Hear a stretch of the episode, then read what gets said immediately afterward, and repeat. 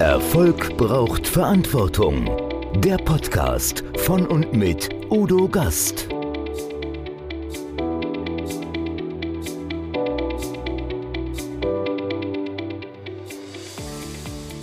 Podcast Folge 136. Dr. Johanna Dahm. Von der Entscheidungsmatrix bis zum Atlas der Entscheider.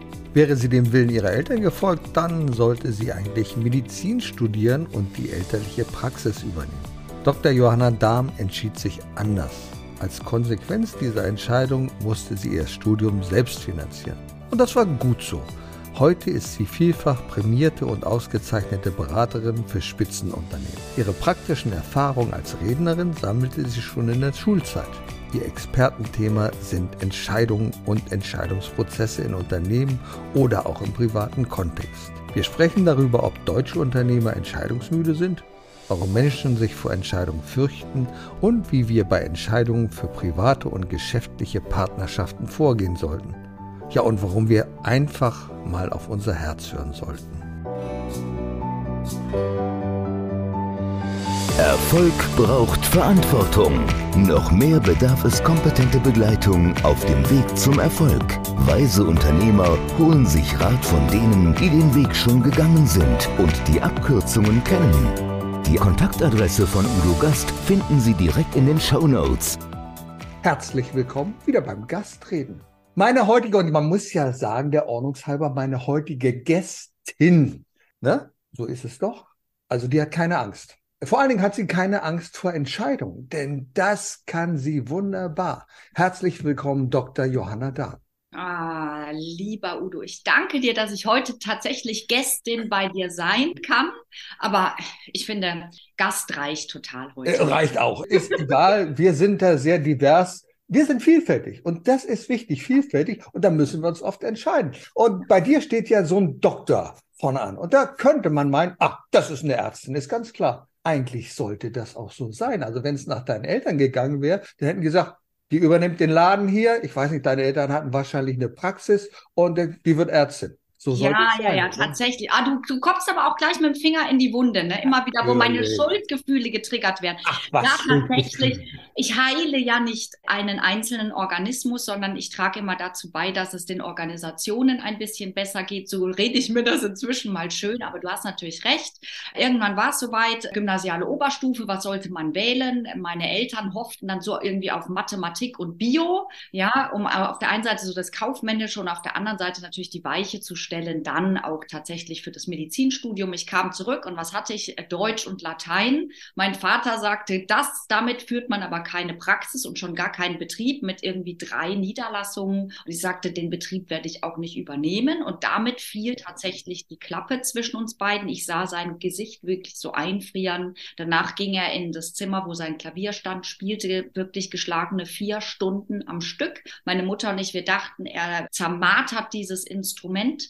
Und daraufhin sprachen wir sieben Jahre kein Wort mehr miteinander, ja. Mhm. Sieben Jahre, aber ich habe dann doch nochmal zueinander gefunden. Das war aber auf tragische Art und Weise dann kurz vor seinem Tod, soweit ich weiß. Ne? Ja, und so gibt es ja vielen, ne, die dann irgendwie auch sagen, was mache ich? Entscheide ich mich für mein Leben, meine Leidenschaft oder trete ich dann in die Fußstapfen, die vielleicht zu groß oder zu klein sind, nur um des lieben Friedens willen? Boah, das sind dann halt immer so Dinge und manchmal muss man halt Opfer bringen. Ehrlich gesagt, ich hätte nicht mit so einer Reaktion gerechnet, aber manchmal muss man dann halt auch auf das Unvorbereitete vorbereitet sein. Und auch da geht es dann vielleicht darum, dass man mit Entscheidungen dann auch nicht zurückrudert, sondern sagt, was ist mir wirklich wichtig, mein Leben oder ja, irgendwie mit den anderen in so einer Pseudo-Harmonie zu leben. Ja, leider ist es ja so, dass viele meinen und gerade die Eltern meinen, sie treffen die richtige Entscheidung für dich, für dein künftiges Leben und sagen, nein, Jung, Mädel, das musst du so machen, du übernimmst mal den Laden, den Betrieb, wir haben dann alles aufgebaut für dich und du kannst dann da weitermachen, das ist das Beste für dich und mach das doch. Und wir hören dann einfach auf unser Herz und sagen, nee, das ist nicht meine Entscheidung. Denn ich glaube, eins der wichtigsten Dinge, Entscheidungen zu treffen, ist auch immer das Herz mit dabei zu haben, zu fühlen, hineinzuspüren, wie geht es denn? Und ich finde das interessant, was du sagst, weil ich unterstelle dann der Elterngeneration gar nicht immer unbedingt böse Absicht. Ja, ich höre zum Beispiel meine Mutter über lange Jahre sagen, ich weiß schon, was für dich gut ist. Und ja, aus diesem, aus diesen neun Monaten Vorsprung, die sie ja hatte, immer, ja, mich auszutragen und dann mich großzuziehen und ja, diese viele Verantwortung, das ist natürlich dann auch schwierig, irgendwann zurückzustehen und zu sagen, du hast ab jetzt die Eigenverantwortung, triffst deine eigenen Entscheidungen, mögen sie denn auch mal falsch sein und dann sich dann zwischen nicht mehr zu stellen und zu sagen, hey, ja, ich greife noch mal ein. Und in welchem Maße greift man vielleicht als Eltern auch noch mal ein und lässt aber dann auch sehenden Auges Dinge geschehen? Gar nicht so einfach. Du bist ja eine ganz fleißige. Du warst schon in der Schule sehr fleißig, hast später Kultur- und Kommunikationswissenschaften und Wirtschaftsphilosophie in Heidelberg, Köln, Florenz studiert. Ganz viele. Und man hat dir eine große politische Karriere vorausgesagt. Aber da hast du auch wiederum eine andere Entscheidung getroffen, oder? Wieso Politik? War das nichts für dich? Ja, also mit dem Fleiß, das würde ich mal zurückstecken. Ich glaube, an mancher Stelle hätte ich vielleicht fleißiger sein müssen. Da vielleicht noch mal ein kurzer Schwenk zu meinen Eltern. Die haben mir ja dann den Geldhahn abgedreht. Die haben ja gesagt, also innerhalb der Medizin kannst du studieren, was du willst. Das finanzieren wir dann. Wenn du außerhalb der Medizin was machst, musst du selber mit dir klarkommen. Und da war ich natürlich voll und ganz auf mich alleine gestellt. Ja, also Wohnheim, Essen, die Bücher und was man so alles da braucht. Ganz alleine. Also drei Nebenjobs zum Studium. Und dass da so der Fleiß am Studium so ein klein bisschen haperte, ja, und man trotzdem immer mehr Monat als Geld hatte, war auch klar. Also ich musste mich immer arrangieren. Das Minimal-Maximal-Prinzip, das kommt eher so auf mich zu. Konzentrier dich auf die Kernkompetenzen. Deswegen mein Hang und meine Liebe zur engpasskonzentrierten Strategie. Ja, also nicht zu viel Nebenkriegsschauplätze, sondern eher so das, was wirklich hilft. Und ich glaube, das ist auch bis heute mein Credo, mein Beratungsansatz, ja. Ja, das ist wichtig. Mhm. Das jetzt fragst du, warum nicht in die Politik? Tatsächlich gehört dann vielleicht auch zu diesem, was du als fleißig und ich als ja Reduktion auf Kernkompetenz eben äh, bezeichnen, dazu, dass man mal Tacheles redet. Und an der Uni in Köln waren natürlich damals schon unterwegs, ne, die jungen Sozis, die junge Union und so, haben dann nach Nachwuchs gecatcht, kamen auf mich zu und gesagt, du, du wärst doch was für uns. Dann habe ich gesagt, Leute, wenn ihr mir zuhört, dann wisst ihr, eine Sache bin ich nicht diplomatisch, weil ich halt immer in Medias Res gehe. War das jetzt eine gute Entscheidung oder nicht? Ich behaupte bis heute ja, weil ich sonst früh halt unter die Räder zwischen die Mühlsteine gekommen wäre. Du sagst einmal ein falsches Wort und heute die Debattenkultur im Bundestag, meine Güte, will ja kein Mensch, ja. Auf der anderen Seite, ich wünsche mir mehr Klartext. Also Appell an alle, die sich in solchen Ämtern bewegen, bitte Klartext und wenig um den heißen Brei herumreden und schon gar nicht diese Beleidigung anderer Amts- und Würdenträgerinnen, sondern bitte, es geht doch um die Sache und nicht um den Menschen, der dahinter steht. Aber du warst ja schon ziemlich früh, man könnte sagen, politisch engagiert. 1994, also so vier, fünf Jahre nach dem Mauerfall, warst du drüben in Jena und dann hast du völlig frei eine Rede gehalten über die geteilte Deutschen und die Mauer muss fallen, vornehmlich in den Köpfen. Ja, ja. du, das war jetzt wirklich auch so, wenn du das jetzt mal als Beginn meiner Rednerinnenkarriere bezeichnest. Kein Mensch wusste, dass wir da vor laufender Kamera ein Statement hätten abgeben müssen. Es war tatsächlich so, äh, Jena und meine damalige Schule, das Gymnasium, wir hatten auf der einen Seite einen Schüleraustausch, dann wurde daran aber ein Wettbewerb geknüpft. Wir hatten damals einen riesigen Pappmaché-Kopf gemacht, also überlebensgroß, haben den in der Mitte durchgesägt und haben da so eine Mauer durchgemacht und haben gesagt, die Mauer kann zwar gefallen sein, die Füße physisch, aber die wird noch lange, lange in uns drin sein. Ja, und dann kam man auf die Frau zu mit diesem roten Bläser. Ich hatte damals ein schwarzes Kleid an und einen feuerroten Bläser. Und dann kam man auf die zu und sagte, kannst du hier mal bitte in kurzen Worten erzählen? Und übrigens, hier ist Minister da und Minister hier und Minister dort ist da, aber ich habe die ja natürlich alle nicht gekannt. Und dann dachte ich, ja, kann ich auch sagen, was ich denke unvorbereitet, unverhofft kommt oft, ja, so. Ja, und das ist cool. Also ich habe ja die Mauer live miterlebt. Ich bin ja in Berlin, in Berlin-West, in Buku aufgewachsen, 400 Meter vor der Mauer. Und es war so, da gab es sogar, sogar einen kleinen Aussichtspunkt, den hatten die Wessis montiert und da konntest du drauf und konntest dann immer rüberschauen und sehen, wie die Volkspolizisten da mit ihren Schäferhunden langliefen. Ab und zu wurde dann auch mal ein Schuss in die Luft abgefeuert, weil die fanden das total uncool, dass du da oben rüber geguckt hast in den Osten. Also das war schon schon eine besondere Zeit. Ne? Und viele ja, Menschen standen ja auch einfach da. Hm? Ne? Auf der Mauer, auf der Lauer sitzt ein kleiner Udo. ja, ja, ja, das ist ja sehr kurz, weil sitzt eine kleine Wanze, lässt man ja immer einen Buchstaben weg und wenn man Udo weglässt, dann hat man auch nur drei Strophen für dieses Lied. Ne? Aber ich meine, das ist eine harte Zeit und ich berate ja auch heute Unternehmen, die eben langsam finde ich es langweilig zu sagen in den neuen Bundesländern. Das sind jetzt nach mehr als 25 Jahren, ja, also im jetzt dazugekommenen Teil der Bundesrepublik. Und ich sehe aber trotzdem, dass das Behavior der Leute, die ja vielleicht in Leipzig oder in Magdeburg oder so aufgewachsen sind, auch das Verhältnis zu ihrem Arbeitgeber, wie sie aufgewachsen sind, was mir auch erzählen, ist ganz anders als das, wenn man zu mehreren Generationen eben Deutscher ist. Und ja, Mindset ist eben eine große Frage. Ja, und das auch mal einfach so stehen zu lassen. Wir sprechen immer von Harmonisierung, Integration und ich finde das alles immer sehr übergriffig. Warum kann man das nicht einfach nebeneinander bestehen lassen und auch als einen Teil unserer Kultur begreifen? Deswegen finde ich es immer wunderschön, jetzt auch dir wieder zuzuhören, zu begreifen und, und zu verstehen, aber deswegen nicht alles zu an Unterschieden zu nivellieren. Ja, ja, das ist richtig. Und du hast ja schon ganz viele Awards eingestrichen. World Class Leader Award, Diversity and Inclusion Award. Offensichtlich machst du vieles richtig. Kann das so sein? Also ich habe vielleicht zwei Eigenschaften und danach werde ich auch öfter gefragt, vor allen Dingen, weil ich ja auch daran interessiert bin, andere Leute in der Begleitung dann groß zu machen. Und ich darf sagen, dass einige meiner Kunden so richtig, richtig groß geworden sind und so reich, dass ich mir immer denke, wow, ja, da hätte ich mich vielleicht mal einkaufen dürfen oder so, ja. Aber ich glaube, zwei Dinge, die ich vielleicht so als Hex mitgeben darf. Es ist mir nicht auf mich angekommen. Du sprichst diesen Diversity Award an, ja. Da haben wir uns damals wirklich um das Thema Patienten gekümmert und mir ging es ja nicht darum, wie bin ich als Patient, sondern ich habe mir die Menge an Menschen angeguckt. Meine Mutter war chronisch krank, ich komme aus einem Ärztehaushalt, sich auch einfach mit anderen zu identifizieren und da einfach über den Tellerrand rauszugucken, ja. Mein Vater hat immer gesagt, kein Mensch verlässt die Praxis mit Schmerzen. Ja, und das ist mir so ein Grundsatz. Und das Zweite ist, ich habe immer, deswegen der World Leader Award, ich habe immer andere Leute immer mit eingebunden und sie immer entscheiden lassen. Also ich erinnere mich an eine Geschichte. Ich hatte meine Assistentin, die ist mit einer Unterschriftenmappe auf mich zugekommen, habe ich gesagt, was ist denn da drin? Da hat sie gesagt, ja, die ganzen Bewirtungsbelege.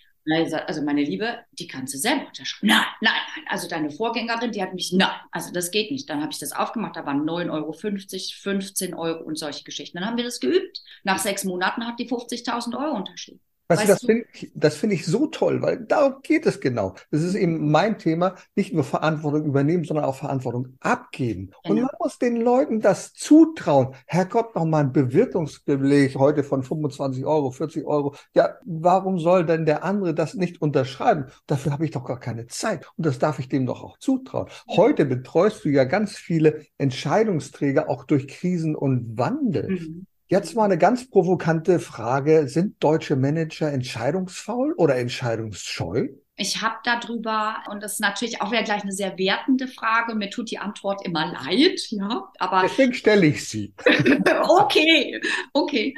Und wir haben ja gesagt, die Wahrheit und nichts als die Wahrheit, ja, genau. Also das ist ja klar. Und die Antwort ist ein klares Ja und. Ja, ich habe äh, dazu ja mehrere Umfragen auch gemacht. Der Focus Money hat mich da letztes Jahr auch groß zitiert. Deutsche Manager entscheidungsmüde. Neun von zehn wollen keine Entscheidungen mehr treffen. Das ist auch richtig und ich denke, das wird auch eher noch zunehmen. Auch hoffenden Blickes auf die KI nach dem Motto, das wird uns ja in Zukunft abgenommen durch den allwissenden Roboter. Ja, da muss ich mich doch gar nicht mehr so anstrengen. Was ein Fehlglaube ist, sage ich gleich.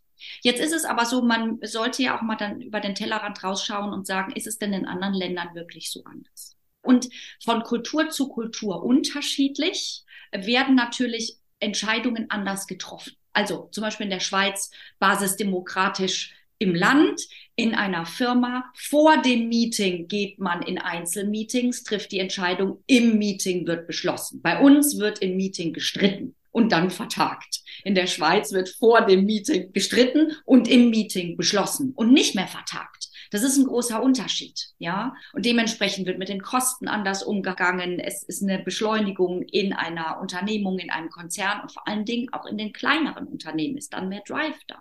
Skandinavien müssen wir gar nicht reden, wir müssen einfach auf die Straßen gucken, da ist Ruhe, da sind saubere Baustellen, da ja ist eine ganz andere Form von Mobilität, Urbanistik und so weiter.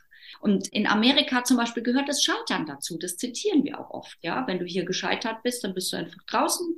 Da ist Scheitern erstmal Eintrittskarte. Ja, also auch die Voraussetzungen für eine Entscheidung sind ganz andere. Und die gehören einfach zu einer Entscheidung dazu. Was ich eben einfach bemängle ist, und das hat der Marc Gassert in dem Vorwort zu unserem neuesten Buch auch geschrieben, bei den Shaolin-Mönchen heißt Entscheidung ein Schwert aus der Scheide ziehen und dann auch benutzen. Ein Schwert zur Drohung aus der Scheide ziehen, also entscheiden und dann einfach wieder zurückstecken. Das ist eine Fehlanwendung, die geahndet wird. Wie viele Entscheidungen, Entschlüsse standen bei deinen Kundinnen und Kunden schon auf dem Papier, die nie umgesetzt worden sind? Also diese Papiertiger. Und da sage ich ganz einfach, von denen habe ich in Deutschland und auch den Umfragen zufolge schon verdammt viel gesehen. Absolut. Und ich gebe dir so recht. Und das fängt ja schon im Bundestag an, bei den Debatten. Und ich frage mich, wofür sind die da? Ist das nur ein Schlagabtausch, ein Quasi-Schlagabtausch? Genau wie du sagst, da wird das Schwert aus der Scheide gezogen, da wird gedroht und sagt, du bist schuld, du hast es verkehrt gemacht, du hast es verkehrt gemacht. Aber es hilft uns eigentlich kein Deutsch zur Entscheidungsfindung, denn es findet ja keine echte Debatte statt. Wenn es um Entscheidung geht, sollen Argumente und Nutzen abgewogen werden, um eine Entscheidung zu treffen. Das ist dort nicht so. Das pflanzt sich natürlich fort, auch in der Wirtschaft. Ich habe es häufig erlebt, dass Leute einfach Angst davor haben, dass man ihnen die Schuld zuweist für eine falsche Entscheidung, die sie getroffen haben. Deswegen sichern wir uns ab, deswegen holen wir uns Berater. Der Berater schreibt gleich in seiner Präambel rein, ich bin für nichts verantwortlich, ich führe den Auftrag aus. Der Entscheider, der angebliche Entscheider, der ihn gerufen hat, sagt, na ja, aber die haben es doch gesagt. Also wenn es verkehrt gelaufen ist, alle sagen, ich nicht. Ist blöd, ja. ne? Ich kann alles nur unterschreiben, was du gesagt hast. FOBO, FOMO und FONO, also diese Fear of losing the better option. Ja, das sind die Rosinenpicker. Ich will nur das Beste oder nichts. Ja, dann FOMO, Fear of missing out, irgendeine Information zu verpassen, bevor man entscheidet. Das sind die Leute, die alles ausdrucken und sich da nochmal ein Portal, ein Vergleichsportal und so weiter angucken. Die entscheiden sowieso nie, ja, weil die Deadline inzwischen verpasst ist. Und dann natürlich Pontius Pilatus haben wir ganz viele, auch in großen Unternehmen, FONO. Also Angst davor, überhaupt eine Entscheidung zu treffen ja, stehen dauernd mit dem Rücken an der Wand und beauftragen lieber eine der Top drei Unternehmensberatungen, die dann einfach in der Zeitung stehen mit McKinsey hat da wieder 10.000 Leute entlassen. Natürlich steht dahinter ein Auftraggeber, aber der möchte dann gar nicht genannt werden.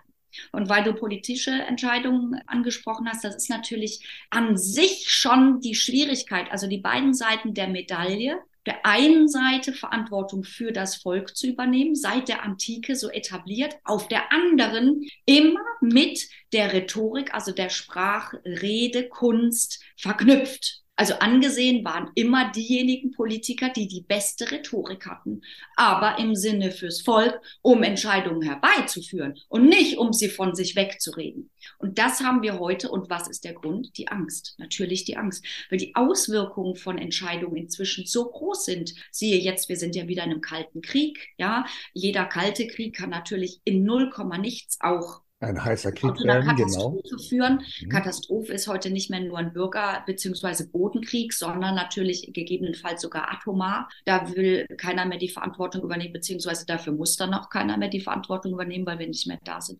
Also dieses Worst-Case-Szenario zu rechnen, und das tun sie alle, das jagt uns so eine große Angst ein, dass wir in die absolute Vermeidung gehen, aber nicht mehr in die Prävention. Ja, also es gibt ja natürlich zwischen Schwarz und Weiß gibt es natürlich auch noch gewisse Graustufen, nur die nutzen wir nicht mehr. Und das ist so schade. Und das, denke ich, war in der Antike besser. Jetzt haben wir unsere Zuhörer richtig aufgewühlt mit diesen Themen, mit diesen großen Entscheidungsthemen. Eins der wichtigsten Themen, und da lassen wir ein bisschen zurückfahren, eine Entscheidung, die man im Leben trifft, treffen muss, ist die Entscheidung für den Partner, für die Partnerin. Auch da bist du Experte und hast gesagt, und Entscheidung kann man, muss man, sollte man revidieren? Wie ist das mit der Partnerwahl? Ja, also das finde ich eine ganz interessante Frage. Wenn ich jetzt mal so in mein Umfeld gucke, da gibt es, ich würde mal sagen, drei Typen, ja. Die zwei bis fünf Prozent, die haben ihren Partner sehr früh getroffen und die bleiben auch immer bei dem und führen eine ganz tolle Beziehung. Wobei sie völlig akzeptieren, dass sich diese Beziehung komplett verändert. Ja, also, dass die konjunkturellen Schwankungen unterliegt, ja, dem Alter, den Lebensformen, dass man eine Menge mitgemacht hat, inklusive Krisenmanagement, also, dass es Belastungen gab, sei es, dass Menschen verstorben sind oder dass man krank war, dass man wenig Geld hatte oder viel und dass man jemand auch spinnerte Gedanken hatte, Sprichwort hier, Midlife Crisis und so weiter. Dann gibt es eine ganze Menge Menschen, die haben vor, und das ist toll, dass du mich darauf ansprichst, vielen Dank dafür, die haben vor ihrer Partnerschaft, das möchte ich jetzt gar nicht mal nur auf Intim- und Lebenspartnerschaften anwenden, sondern auf alle Partnerschaften, die wir eingehen, berufliche Partnerschaften, Partnerschaften zwischen Beraterinnen und Beratern und so weiter, haben vorher gar nicht sich mal klar gemacht, was möchte ich denn von dieser Beziehung? Geschweige denn, dass sie dem Partner mal gesagt haben, du, was erwartest du eigentlich davon? Und wenn wir da fünf Jahre durchgegangen sind oder zehn und die Kinder sind irgendwann mal wieder aus dem Haus, was macht man da? Also unausgesprochene Erwartungen. Ich glaube, der Killer von Beziehungen aller Art sind unausgesprochene Erwartungen. Und dann gibt's noch wiederum ein sich rauskristallisierendes Neues, vielleicht Drittel oder so. Und das sind Menschen, die sagen, ich habe einen Partner, aber der muss nicht alles erfüllen. Und das ist auch wieder eine reife Entscheidung. Da muss man natürlich ausdiskutieren, wie weit der Spielraum, das Spielfeld für die anderen ist. Ja, also intellektuell, zeitlich gesehen vom Management, vielleicht auch sexuell. So also das ist da, weil Partnerschaft heißt Offenheit und heißt immer, wir spielen auf derselben Seite und nicht gegeneinander, so dass man da immer bei einem, keine Ahnung, gemischten Doppel oder wie viel auch immer dann dabei sind, dass man da immer auf derselben Seite spielt. Ja, ich kenne zum Beispiel das älteste verheiratete Ehepaar, was ich kenne, ist sehr gut verheiratet, völlig monogam, ist die ganze Geschäftsentwicklung auch zusammengewiesen seit dem Studium. Die hatten einen festen Datingabend bis ins hohe Alter, also bis die 85 geworden sind, weil er hatte viel Dienstreisen, sie hat sich um eine Stiftung gekümmert und so weiter. Aber der eine Datingabend, der hat alle seine Geschäftsreisen so ge gelegt, dass dieser Datingabend immer wirklich fix war. Der war compliant. Der hat auch allen anderen Meetings abgesagt. Das ist so Compliance. Ich denke, Entscheidung hat mit Compliance zu tun. Und manchmal trifft man die Entscheidung spät. Ich hörte neulich in einer Fernsehmeldung, dass ein Paar noch im Alter von über 90 Jahren gesagt hat, ja, wir wollen es, aber wir werden jetzt noch mal heiraten. Ja. Und da sage ich, fantastisch, diese Entscheidung zu treffen. Viele haben ja Bedenken, na ja, ach, lohnt das noch? Nein, wenn du dich entschieden hast, dann hast du dich entschieden. Und das ist so toll, was du gerade sagst, lohnt das noch? Also der Mensch ist so ein Homo economicus geworden und der denkt immer so ein bisschen in Kosten-Nutzen. Und ich finde es auch gar nicht schlecht, wenn man sagt, welches, welche Konsequenzen hat ein Ja, welche Konsequenzen hat ein Nein? Ja, vielleicht auch für beide oder für, für alle Beteiligten. Aber dass man immer nur denkt, Welt, what's in for me? Ja, muss ich draufzahlen? Wird meine Börse zu sehr belastet? Ja, ist es gut für die Steuern? meine Güte, also das ist mir in vielerlei Hinsicht zu kurz gedacht, denn du hast vorhin das Thema Herzensentscheidungen angesprochen. Und Herzensentscheidungen sind alleine schon mal neurobiologisch betrachtet so viel cleverer, weil wir ja über eine Milliarde Sinneseindrücke, ja, über Herzintuition auffassen und nur 40 pro Sekunde mit dem Kopf liebe Leute, wir wären ja wirklich dumm, wenn wir das Herz beziehungsweise die Intuition da unter, unter den Tisch fallen ließen. Ja. Absolut, das finde ich gut. Du hast ja auch sehr viel darüber schon geschrieben, publiziert und in diesem äh, Zusammenhang darf ich auch gerne mal erwähnen, dass du sehr engagiert bist. Also du nimmst das Thema Verantwortung sehr ernst und zwar engagierst du dich natürlich unter anderem für Amnesty International und für Greenpeace und ich glaube, es sind 35.000 Euro, die aus Erlösen deiner Publikation oder eurer Publikation ihr dafür gespendet habt. Wie fantastisch. Also du hast die Entscheidung getroffen, ich übernehme Verantwortung, ich gebe von dem ab, was ich eigentlich selber einstreichen könnte. Das finde ich eine tolle Sache. Danke, danke für die Wertschätzung. Also für Greenpeace und Amnesty bin ich tatsächlich als Jugendliche viel gelaufen. Da waren die Plakate teilweise größer als ich, ja. Und das war mir immer eine Angelegenheit, eine wichtige Angelegenheit. Ich hatte früher so ein Herz für Tiere Magazin abonniert. Da war irgendwann mal was über Tierversuche, lag ich zwei Tage in der Ecke und habe geheult. Ja, also solche Sachen. Ich war auch immer sehr empathisch bei den, vielleicht über Gebühr empathisch. Ne? Und heute gehen die Erlöse von den Publikationen, ein paar stehen ja hier hinten, auch die Sammelbände, die ich mache, gehen an Ocean Cleanup, also Reinigung der Meere von Plastikmüll. Und alle gesammelten Einnahmen gehen tatsächlich auch in dieses Projekt. Und warum mache ich das? Weißt du, viele Menschen sagen einfach, ich kann eh nichts machen. Nur die anderen können was machen. Die großen Konzerne, China, die Autofahrer, die Fleischesser, die, die, die, die, die. Und ich sage, jeder kann im Rahmen seiner Möglichkeiten. Früher hatte man den Opferstock in der Kirche, da hat man sonntags immer was reingeworfen. Jetzt gehen wir nicht mehr in die Kirche, ja. So. Und ich denke, jeder im Rahmen seiner Möglichkeiten hat ein Hebelchen. Die einen sind länger, die einen Hebel, die anderen sind kürzer. Meiner ist kurz, aber weißt du, mit der Zeit, wie sagt man, Kleinvieh läppert sich auch. Na, macht, auch Mist. macht auch Mist, ja. Und ich finde das cool. Im Hintergrund können wir sehen, so ein bisschen einen Auszug von dem, was du und ihr ähm, publiziert habt. Unter anderem, ich gucke mal so in die Mitte auf den Atlas der Entscheider oder der Entscheidung. Erzähl mal, worum geht es? Den hast du nicht alleine geschrieben, den Nein. haben Entscheider geschrieben, oder? Richtig, richtig, richtig. Und danke, dass du es auch erwähnst. Es ist ja eine coole Idee gewesen, gerade Anfang der Pandemie über Clubhouse mal zur Nacht der Entscheidung aufzurufen. Jeder hat vier Minuten gesprochen über die persönlich, beruflich oder privat beste Entscheidung seines Lebens. Da hatten wir noch keine Ahnung, dass mal so ein Projekt draus werden könnte. Nur aus einer Nacht wurden drei und aus diesen drei Nächten wurden so tolle Ergebnisse, die ich alle mitgeschnitten habe, vorher abgeholt, das Okay der ganzen Rednerinnen. Die Rednernächte gehen immer so bis ein, zwei Uhr. Das Publikum war ewig lang. Manche entschlossen sich sogar noch ganz sprunghaft hier. Ich möchte auch noch was sagen, nicht nur die Angemeldeten, dass ich gesagt habe, warum transkribieren wir das nicht und kleben es mal zwischen zwei Buchdeckel. Und dann hat der Bourdon Verlag, der ist auf uns zugekommen, hat gesagt, wir würden das gerne publizieren. Also wir mussten gar nicht suchen. Für den Atlas 2, der jetzt im Mai kommen wird, haben wir schon neue Verlagsangebote, aber wir sind da sehr loyal. Da siehst du, was für ein Sog wir damit ausgelöst haben mit diesem Thema Entscheidungen. Das war noch bevor das Zukunftsinstitut unter Matthias Hawks gesagt hat, 2021 das Jahr der Entscheidung. Und wir waren mal schneller, Spot dann auch. Ja, und Hermann Scherer hat das Vorwort geschrieben. Sven Gaborjanski hat da drin geschrieben. Tolle Unternehmer, Großunternehmer. Jetzt im dritten Atlas auch wieder Leute von Volkswagen, Rettungssanitäter, Ärzte und so weiter. Also auch entscheiden wie die Profis. Das kann ich mir mal abgucken. Bei uns im Sammelband ist es nicht wichtig, dass jeder einfach irgendwas erzählt, sondern wirklich Themen eng am Thema Entscheidungen. Hinten stehen alle drauf und tatsächlich es sind eine Menge Leute, Bekannte und Leute, die bekannt werden und die jetzt auch alle ihre eigene Säge noch mal ein bisschen mehr um das Thema Entscheidungen auch geschärft haben. Das macht mich persönlich sehr glücklich, weil alle müssen auch in Zukunft mehr entscheiden, sei es für das eigene Business, wie stelle ich mich auf, das Thema macht Auswandern wirklich Sinn und so weiter und so weiter. Und da bin ich froh, dass so viele kompetente Leute hier mitgeschrieben haben. Ein wichtiges Thema ist ja im Rahmen der Führung führen und entscheiden und mit diesen Entscheidungen auch noch begeistern, weil nur dann nimmst du Menschen mit. Und da gibt es ein weiteres Buch, Führen, Entscheiden, Begeistern. Das ist auch da hinten. Worum geht's denn da? Tatsächlich sprichst du was an, was, glaube ich, jetzt auch nochmal eine ganz wichtige Geschichte ist. Führen in dieser Zeit, in der ja nichts mehr wirklich sicher ist. Also Stichwort VUCA-World, ja, alles ist unsicher, die Leute haben Angst, haben ganz viele Concerns und so weiter. Und da einfach nochmal zu sagen, wir wissen etwas gar nicht bis ins Ende, wir können nicht bis ans Ende planen, aber worauf es kommt an, dass wir zusammenhalten, dass wir ein Team schmieden, dass jeder seine Ownership für seine Aufgabe unternimmt, dass uns die Rollen, die Titel gar nicht so wichtig sind, sondern dass wir vielleicht auch innerhalb eines Teams mal Verantwortung vom anderen übernehmen und so weiter, dass wir zusammen dahin gehen, selbst wenn das Ziel noch gar nicht so klar ist. Das haben wir ja momentan. Ne? Denk mal an Corona.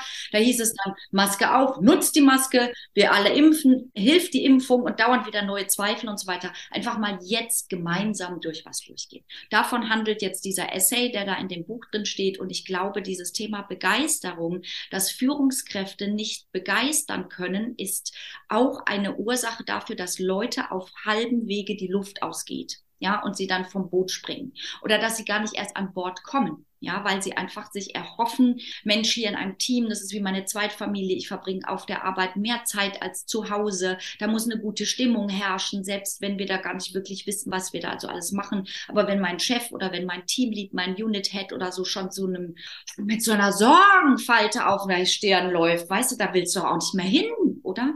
Naja, und manche Menschen wünschen sich einfach so wie so ein Leitfaden. Die sagen, ich, ja, ich würde gerne dieses tun. Ich würde auch gerne Entscheidungen treffen. Kannst du mir helfen? Kann ich da irgendwo was lesen? Und dafür gibt es eine Entscheidungsmatrix, die hast du ja auch ins Leben gerufen. Das ist so ein Leitfaden, glaube ich, mit dem du wirklich so Entscheidungshilfen ganz konkret bekommst. Worum geht's da? Also ehrlich zu sein, das ist mein täglich Brot. Also da, wenn jemand wissen will, was ich mache, dann guckt er einfach da rein und weiß, was ich täglich einfach von morgens bis abends tue. Ich gehe mit den Leuten durch die Matrix. The Matrix, ja. Und da geht's wirklich darum, definier, und es ist nichts Neues, Udo, es ist wirklich nichts Neues, es ist keine Raketentechnik. Definiere ein Ziel, damit tun sich die meisten Leute echt schwer, weil sie nicht wissen, was sie wollen, sie wissen nur, was sie nicht wollen. Dann, welche alternativen Wege zu diesem Ziel gibt es? Achtung, nicht zu viel ganz ähnliche Wege vergleichen. Ja, also wenn es eine Differenz kommt von 0,27 Cent, schmeiß weg, sondern A oder B. Meistens gibt es drei Alternativen latest.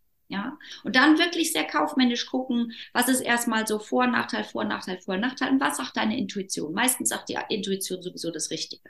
Können wir eigentlich aufhören. Aber Intuition ist nur eine Stimme, die für dich spricht, aber nicht fürs Team, nicht für Familie, ja, nicht für Organisation und so weiter. Deswegen nehmen wir das und gewichten es nur als eine, als ein Punkt in dieser Matrix, gehen dann einfach weiter und sagen, Worst Case, Best Case, gewichten die ganze Geschichte. Und was am Ende wirklich wichtig ist, du brauchst immer einen Plan B.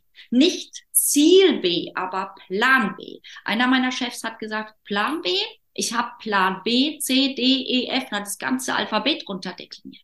Für jeden Einwand, für jede mögliche oder auch unmögliche Reaktion der Außenwelt brauchst du immer eine Alternative. Das, was die Vertriebstrainer übrigens meines Erachtens sträflicherweise uns immer verboten haben, weil sie gesagt haben, du musst alles auf eine Karte setzen, ein Nein ist nur ein Wort von einem Ja entfernt und so weiter. Das stimmt meines Erachtens nicht wirklich, sondern wir müssen uns ganz viele neue und immer wieder alternative Routen überlegen, wie ein Navigationssystem. Ja, das ist genau richtig. Ich glaube, wir brauchen wirklich Alternativen. Die müssen wir in der Politik haben, die müssen wir im täglichen Leben, die müssen wir im Wirtschaftsgeschäft haben. Wenn das nicht funktioniert, wir können halt die Zukunft nicht voraussagen, aber wir können sie gestalten. Wir können sie dann gestalten, wenn wir verschiedene Optionen an der Hand haben, sagen, okay, das hat nicht funktioniert, jetzt hätte ich aber hier noch eine weitere Möglichkeit und die nehme ich jetzt. Ganz genau, ganz genau. Und ich denke, Menschen wie dir, die auch sehr reflektiert sind, denen ist das klar. Aber wenn dieser Faktor Begeisterung zu groß ist, ja, also wenn es heißt begeistern und dann irgendwie führen und ein bisschen Erfolg haben, dann ist das natürlich schwierig. Also Menschen, die einen sehr hohen Gelbanteil haben, die denken, Hauptsache ich habe alle hinter mir, ja, und Hauptsache es läuft alles gut. Aber so ist es nicht. Die sind dann sehr schnell sehr enttäuscht. Und das Engagement kostet ja auch Energie. Da ist dann oftmals, weißt du, für Plan B, C, D ist gar keine, kein Empowerment mehr da. Dann ist es natürlich gut, wenn ich einen zweiten Mann oder Frau an meiner Seite habe, die genau mich ergänzt in den Kompetenzen. Zum Beispiel, ich arbeite immer mit Partnern. Ich arbeite nicht alleine. Ja, und witzigerweise jetzt auch am Wochenende schließe ich wieder eine neue Kooperation, um die Kompetenzen, die ich schlicht nicht habe. Also man darf auch einfach mal sich eingestehen, was kann ich denn nicht so gut? Und dann fällt Entscheiden mit Stärken an der Seite viel leichter. Und das ist so wichtig. Und ich glaube, es ist noch viel wichtiger, das mal live mitzuerleben, mal zu gucken, wie funktioniert das. Und du hast etwas ins Leben gerufen, das ich ganz fantastisch finde, eine Entscheiderkonferenz. Und in dieser Konferenz treffen sich nicht nur Entscheider, aber vielleicht auch viele, die sagen, ich habe Lust auf Entscheidung, ich möchte es gerne lernen. Erzähl uns über deine Entscheiderkonferenz, die in der Nähe von Frankfurt oder in Frankfurt stattfinden wird. Worum geht es da? Wer kann da mitmachen? Mitmachen dürfen alle, sollen alle. Die müssen sich nur dafür entscheiden. Ganz, ganz gerne, ganz, ganz gerne. Sowohl die sagen, ich habe Entscheidungen getroffen, manche oh, sind vielleicht abenteuerlich gewesen und sind gelungen, andere sind vielleicht nicht so gelungen. Jetzt will ich mal wissen, warum. Andere, die vor einer Entscheidung stehen und sagen, soll ich gründen, soll ich ausgründen, soll ich dazu kaufen, soll ich privat mich ganz anders aufstellen? Ist es eigentlich egal, weil jede Entscheidung ist vielleicht eine kleine für sich selbst, aber eine große für andere oder umgekehrt umgekehrt. Deswegen, da haben wir gar keine Gewichtung drin. Dann fragst du, wer kommt. Ich bin super stolz, dass wir so tolle Menschen von der Hochschule St. Gallen, von großen Konzernen hier in Frankfurt, dann von Bosch, von Volkswagen dabei haben. Ja, wir haben von Ocean Cleanup tatsächlich einen Vertreter dabei. Wir haben den Julian Backhaus dabei, den jüngsten Verleger von Deutschland mit den Top-Magazinen. Wir haben Kerstin Scherer dabei, die auch nochmal das Thema Werteentscheidungen, intuitive Entscheidungen beleuchtet. Wir machen einen Live-Podcast mit dem größten HR-Podcast von Deutschland, mit dem Steffen Berndt. Also wir haben sehr viele Features und wir haben vor allen Dingen, das ist kein Frontalbeschallungskongress, ja, sondern wir haben eine ganz eigene Einheit mit Schauspielerinnen vom ARD und ZDF, die auch schon Filme gemacht haben, wo du in verschiedene Rollen schlüpfst, um gerade diese ambiguen Situationen sich hineinzuversetzen, wie du, wie es ist, für andere zu entscheiden, wie es für den ist, für den du entscheidest und so weiter, auch mal zu verstehen, was dir in Zukunft wirklich helfen wird, eben auch für dich, für ein Team, für eine Organisation zu entscheiden. Also das ist wirklich Aufstellung live auch nochmal. Jetzt sag doch mal, wann es ist. Das ah, ach, entschuldige, ich bin ja, schon. Das nein, nicht entschuldigen, nein, nein. Das, äh, das ist 19. 20. Mai tatsächlich im City Center von Frankfurt. Und auf meiner Seite drjohannadarm.com findest du gleich einen Button. Wir machen das in den Shownotes. In den okay, Shownotes da darf man. Ja, da darf man. Also es ja. geht nicht darum, einfach nur diese Werbung zu machen. Ich halte das für eine ganz, ganz sinnvolle und sehr hilfreiche Konferenz für all diejenigen, die sagen, oh, ich würde da gerne mehr wissen. Und hey, die Leute, die ihr dort kennenlernt, Kerstin Scherer beispielsweise, viele andere, das lohnt allein. Und natürlich Dr. Johanna Dahm, die mhm. live dabei ist. Das lohnt. Da muss man einfach hin. Und ich darf sagen, ich bin auch dabei. Wie wunderschön, wie wunderschön. Und ich hoffe auch in einer tragenden Rolle, aber das wird noch nicht verraten. Also, liebe Johanna, das finde ich eine ganz klasse Veranstaltung. Und das Buch, was ihr gemeinsam geschrieben habt, das wird es dort auch geben. Das kann man sehen. Also die ganz vielen Artikel, die dabei sind, eine fantastische Sache. Mir gefällt das sehr gut. Jetzt gibt man zum Schluss noch dem einen oder anderen einen Tipp.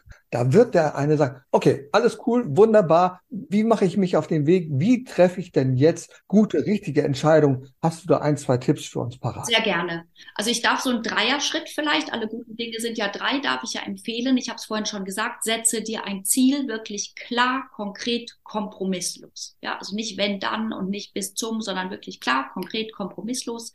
Zweitens, mache dir ein Worst-Case-Szenario. Was passiert schlimmstenfalls, wenn du dieses Ziel nicht erreichst, wenn du es mit deinen Kunden nicht erreichst, wenn es schief geht? Ja, und geh da wirklich ganz tief. Also landest du unter der Brücke, verarmst du, stirbst du, ist irgendwas davon abhängig, geht sie wirklich in Flammen aus? Mach's dir klar und sei ganz ehrlich mit dir selbst. Und der dritte Hack ist, verkürze deine Recherche und deine Entscheidungszeit. Wir googeln uns zu Tode und wir entscheiden nie Deswegen, wenn Kopf und Bauch einmal Ja gesagt haben oder Nein, dann entscheide dementsprechend. Und wenn einmal Nein, dann guck es auch nicht mehr an.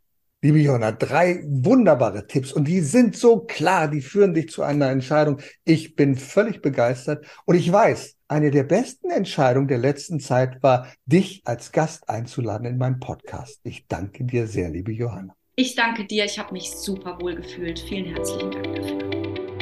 Erfolg braucht Verantwortung. Der Podcast von und mit Udo Gast.